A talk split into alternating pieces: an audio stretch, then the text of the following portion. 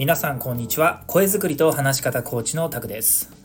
今回はですね人から悪印象を持たれているんじゃないかと思った時にまずはやってほしいことについてお話をしたいと思います。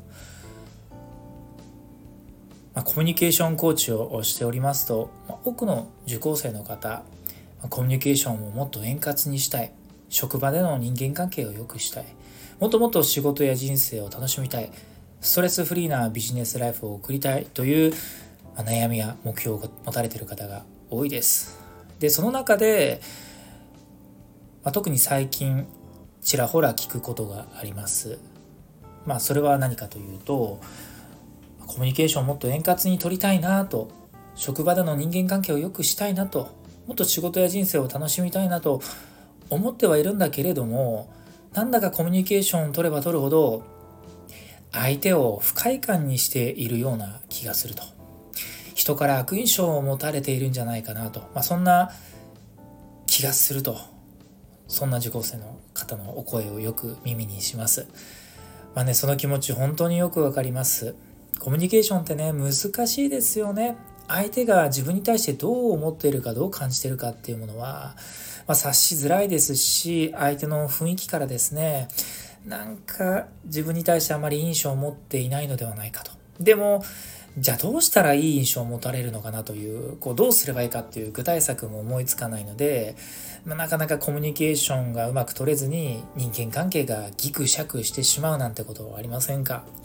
まあね、その気持ちよくわかります。僕もね、人間関係に関してはいろいろ苦労したこともありますし、それもどちらかというと相手側の問題っていうよりかは、まあ、僕側のいろんな問題があったんじゃないかなと、まあ、今だから告白する次第ですが。さて、じゃあなぜ相手から自分が、うん、悪印象を持たれてるんじゃないかなと思いますでしょうかなぜでしょうかいろいろ自分でも考えてみるわけです。ま、なんとなくの自分の雰囲気が相手を不愉快にさせているんじゃないかなとか、うん、自分の声の感じとか話し方とかあと物言いが良くないから相手を不愉快にさせているんじゃないかなとかもっと端的にロジカルに話せな話せればいいのにどうもたどたどしい話し方になってしまうから結果相手に悪印象を持たれてしまうんじゃないかなとかいろいろね原因をたどってみるとああなんじゃないかなこうなんじゃないかなっていうね見立てがありますよね。まあ、確かにどれもこれも原因の一つとは言えますね。でもそれは確かに一理あるんですけどそれは全てではないですし実はもっともっと大切なことがあると僕は思っています。それは何かと言いますと結論ですがそもそも皆様コミュニケーションを取るにあたり笑顔でいられていますか？普段誰かと会話をするときに自分自身がどんな表情で相手と向き合っているかその辺を客観的に意識してみたことありますでしょうか？円滑にコミュニケーションを取れない理由の一つとしてどうやら自分自身の表情そこに実は原因があるかもしれません。笑顔でいられないと暗くて硬い表情で人と相対しては当然ですが相手からの第一印象は一気に落ちます。皆さんのその印象雰囲気ってあるじゃないですか。そのほとんどはオーラとかねじゃなくて目に見えないものではなくて目に見えるもので決まるんです。つまり皆さんあなたの表情で決まってると言っても過言ではないです。メラビアンの法則って言葉聞いたことありますか、はい、これはアメリカの心理学者アルバート・メラビアンさんが提唱した人の第一印象の法則についてなんですが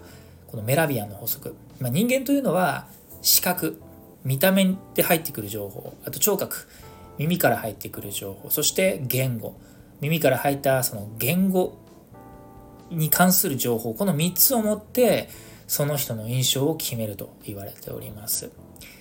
視覚聴覚言語。この3つです。ですが視覚聴覚言語の中で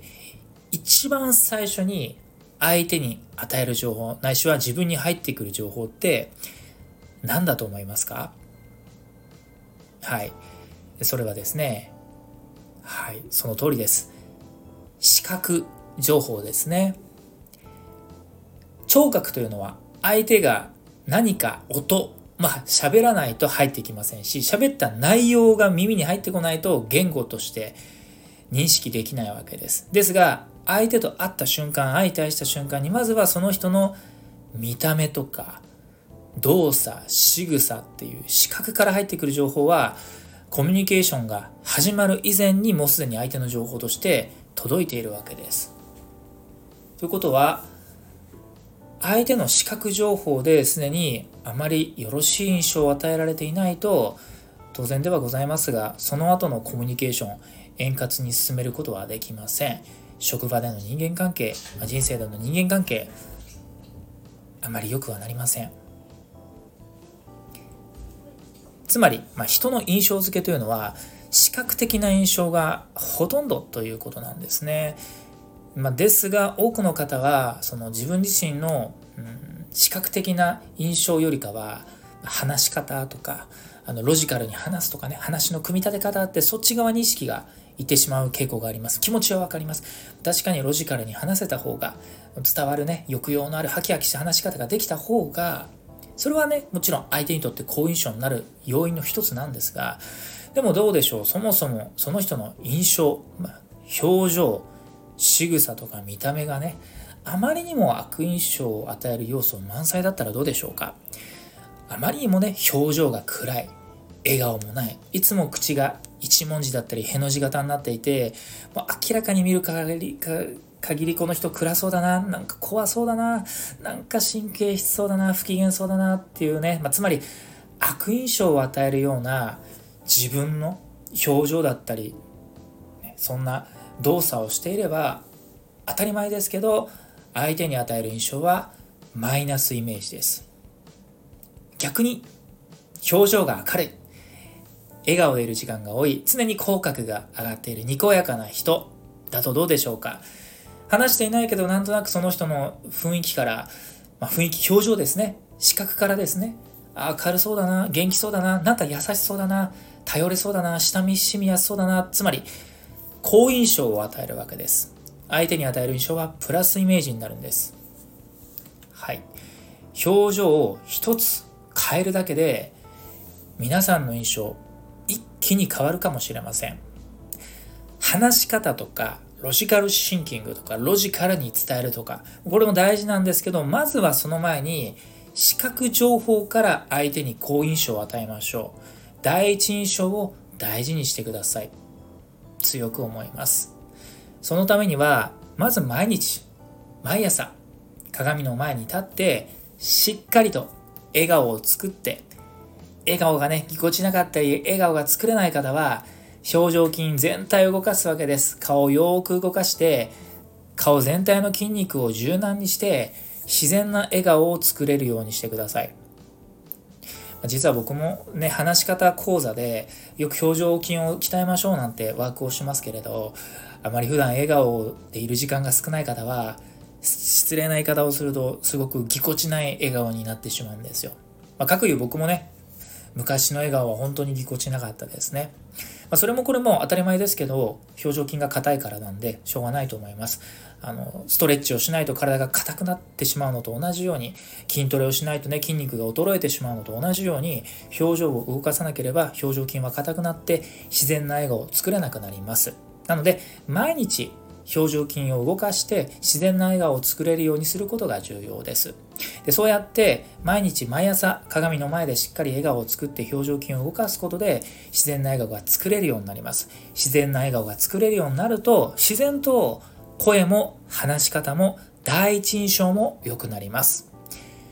表情が変われば声と話し方が変わって声と話し方が変われば相手からの印象も良くなって相手からの印象が良くなればコミュニケーションももっともっと取りやすくなって結果あなたの人間関係が豊かになるというね表情から人生の好循環をもたらすことができると言っても過言ではないぐらい本当にね第一印象表情って大事だと思います。皆さんも心当たりありませんか？顔が硬いよとかなんか嫌なことあった？なんか悪いことしたみたいな感じで気に自分では意識したことないのに自分の表情について指摘されたことありませんか？実は僕以前ありました。営業マン時代にですねお客さんからあのなんでそんなにあのあんまりなんだろうやる気がなさそうな表情してるのかい？みたいな話をされた時に自分は真剣に話してるつもりだったんですけど、まあ、相手からするとなんだかこう真剣じゃないというか少しあのふてくされたような印象を与えてしまったようで本当に心から反省したんですけれど、うん、やっぱり自分自身が普段自分の表情について意識をしてなかったんですね。だから鏡を見た時に確かにすごくあの暗い印象だったんですよ。笑顔も作れない。ちょっと半目閉じたような感じですね。顔に正気がないみたいな感じで。あ自分の表情ってこんなだったんだってね、びっくりしましたけども、そこからはね、本当に表情作り気をつけました。今でも毎日鏡の前で表情作りをしますし、まあ、僕自身も話し方コーチで受講生の方に表情筋の鍛え方なんかもレクチャーしてますので、僕自身も表情筋を鍛えることにすごく真剣に取り組んでますが、やっぱり表情がしっかりね、あの笑顔が自然にできてくると、第一印象が良くなるのですごくその後のコミュニケーション本当取りやすくなります。だから僕コミュニケーションで特に気をつけてることは何かというとやっぱり第一印象ですね。あの自然な笑顔で相手と接すること。自分の表情をすごく気をつけて相手と接するようにしてます。ですから皆さんも是非自分の表情今一度確かめてまあね仕事が忙しいとかねコミュニケーションままたは人前で話すことに苦手意識があると、どうしてもそのマイナスの感情がね、表情に現れてしまうんです。顔色に出てしまうって言いますけど、もうこればかりはですね、自分の内面とかね、感情が顔に出てしまうことはね、ありますから、だからこそしっかり表情を作る。相手にね、それを諭されないように表情を作ることも大事ですし、まあ、本当はもっと人前で話すことに楽しみを持てれば、自然と笑顔で話せるようになるんですけど、それは訓練をしながら、おいおいやっていけばいい話で、まずは自分の表情が相手にどう、